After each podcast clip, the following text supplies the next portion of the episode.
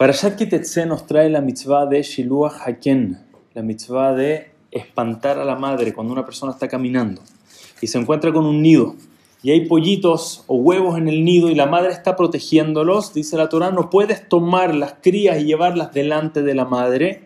Primero tienes que espantar a la madre, no vaya a ser, Hazbe Shalom va a sufrir viendo cómo te llevas a sus crías. Primero espantas a la madre y después te llevas las crías. Y dice la Torah que la recompensa por esta mitzvah es vida larga. Hashem te alarga los días en este mundo. Hay otra mitzvah que ya la vimos, ya apareció dos veces, de hecho menciona explícitamente en la Torah, en los diez mandamientos, que dice que nos alarga la vida en este mundo. ¿Cuál es esa mitzvah?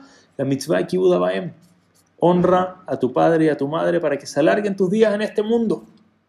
Y la pregunta es evidente, estas son las dos mitzvot en la Torah que nos hablan de alargar la vida. Una es ahuyentar al pájaro cuando te vas a llevar a las crías.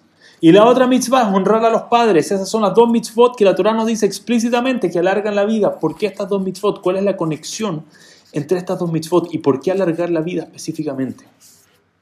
Y me gustaría compartirles una idea que trae Rabbi David Foreman que es impresionante. De verdad que me cambió la perspectiva en la que veo estas, estas dos mitzvot y la verdad es que la perspectiva de muchas cosas es tan lindo que lo que dice Rabbi David Foreman y dice lo siguiente.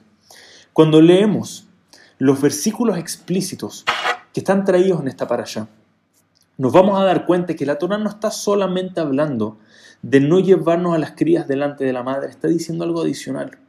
Y el versículo dice así: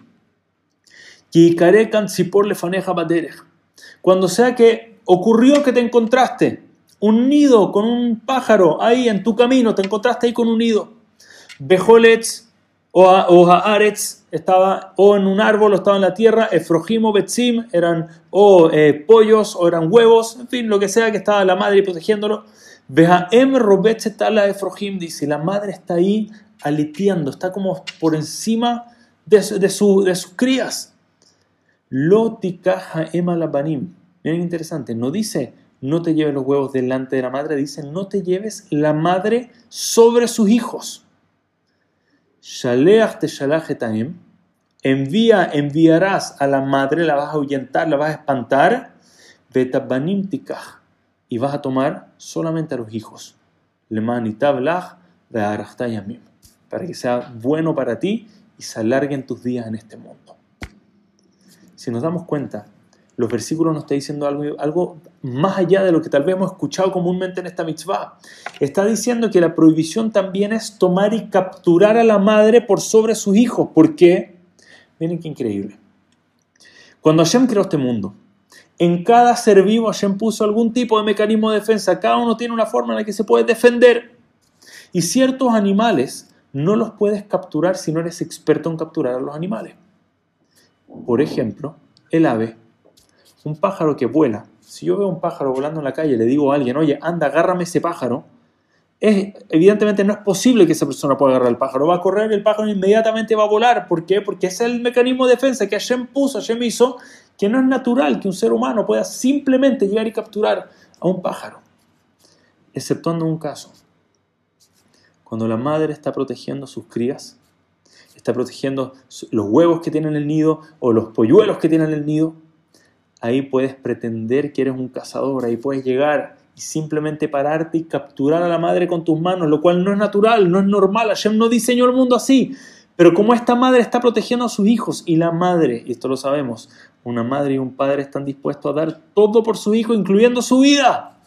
Dice, ese instinto Hashem lo puso para traer vida a este mundo, no para que tú te lleves vida de este mundo. Por lo tanto, no puedes usar el instinto maternal en contra de la madre. No puedes aprovechar que la madre está protegiendo a sus polluelos y capturar a la madre. Eso no es así. El mundo no funciona así. Estás usando el instinto maternal, Hasbe Shalom, en contra de la madre. Eso está prohibido.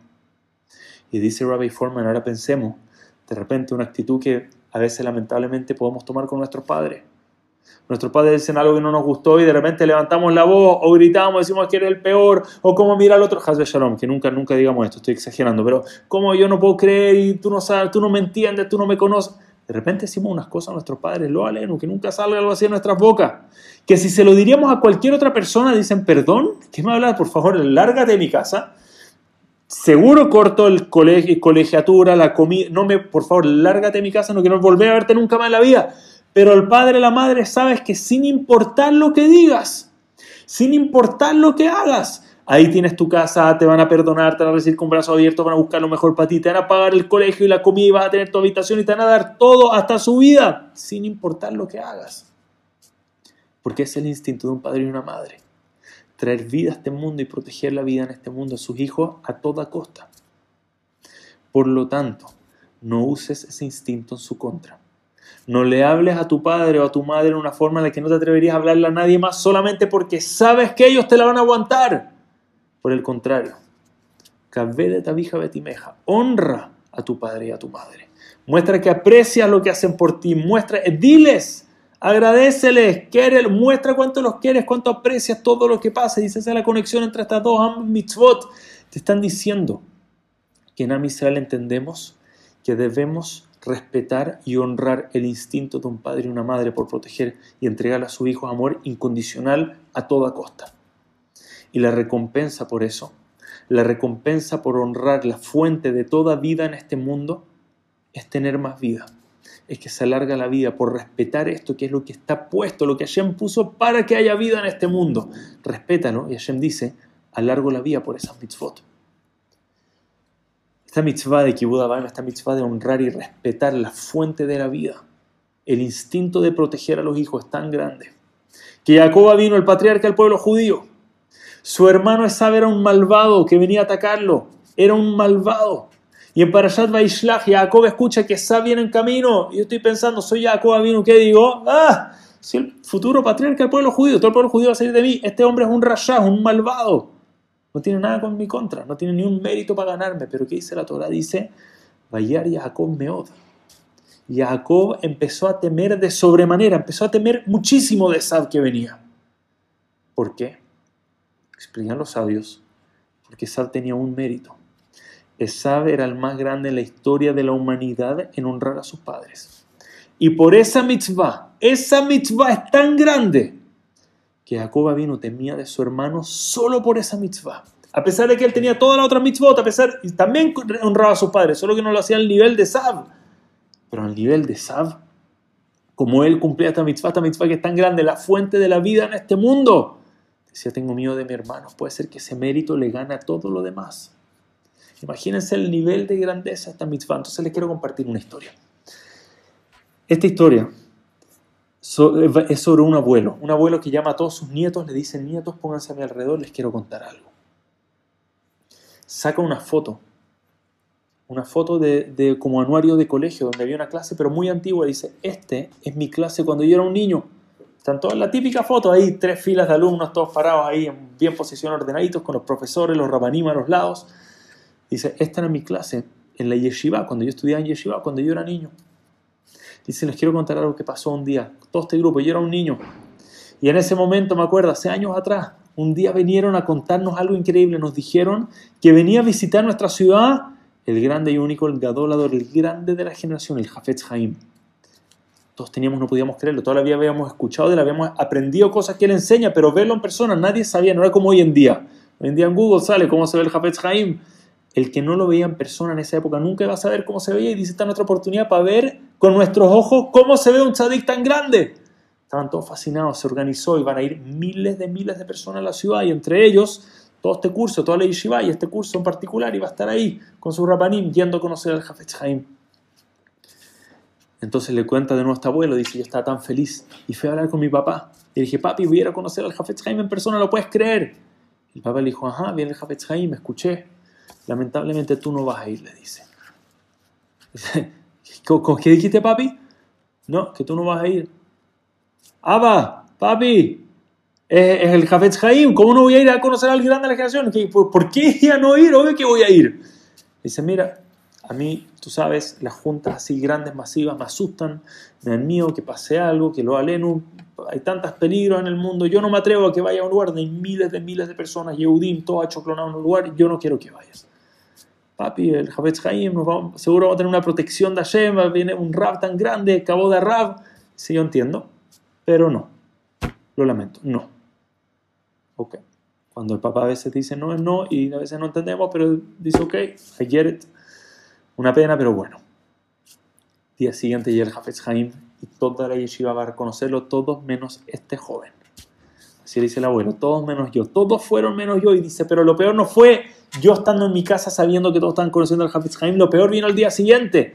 Cuando fui a la yeshiva y todos vienen con una sonrisa, no sabes, bailamos alrededor del Hafez Haim, lo conocimos y nuestro grupo se acercó tanto que le pudimos dar la mano y nos dio una verajá a cada uno de nosotros. Dice, no te creo. ¿Una verajá del Hafez Haim a todos ustedes? Sí, a cada uno de nosotros. Dice, no te creo. Todos tienen una verajá del Hafez Haim menos yo. Ok, mira Shamaim, el papá no quería que vaya.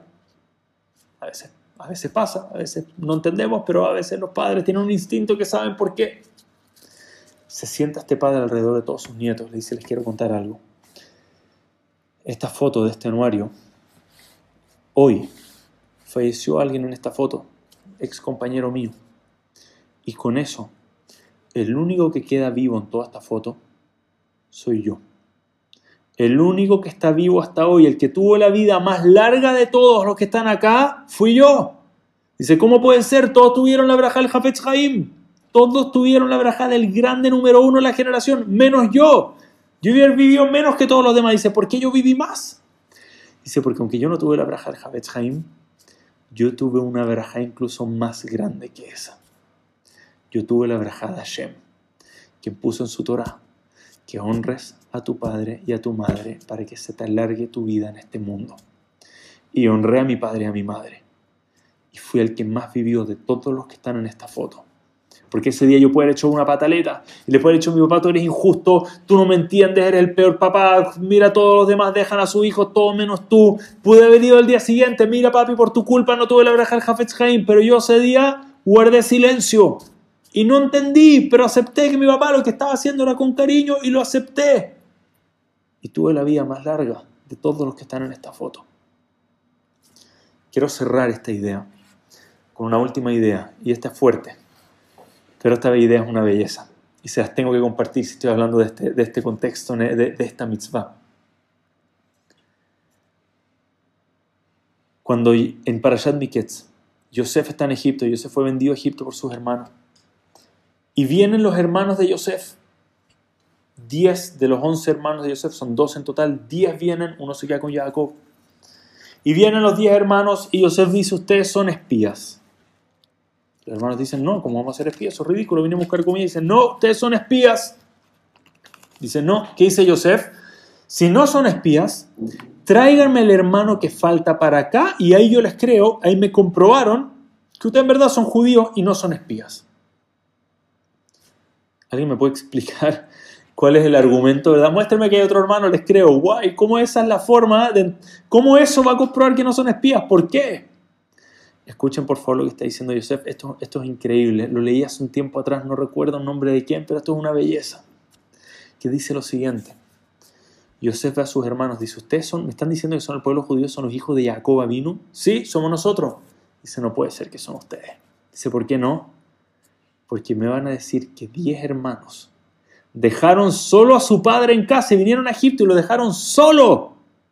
Eso no es a Israel, no puede ser que ustedes son a Israel. No es verdad, ustedes son espías. Y ellos dijeron, no, no, no, Hazel Shalom, ¿cómo dejar solo a nuestro padre? Está nuestro hermano todavía allá con nuestro padre. Dice, ok, tráiganme, muéstrenme que hay otro hermano. Y yo les creo. Porque a Israel, en la esencia de Israel, dejar solo al papá tirado allá solo, no hay forma. Dice, esa era la forma en la que Yosef argumentó con sus hermanos. Quieren comprobarme que son a Israel, seguro tienen un respeto natural, un valor, un cabod por su padre y su madre, indiscutible.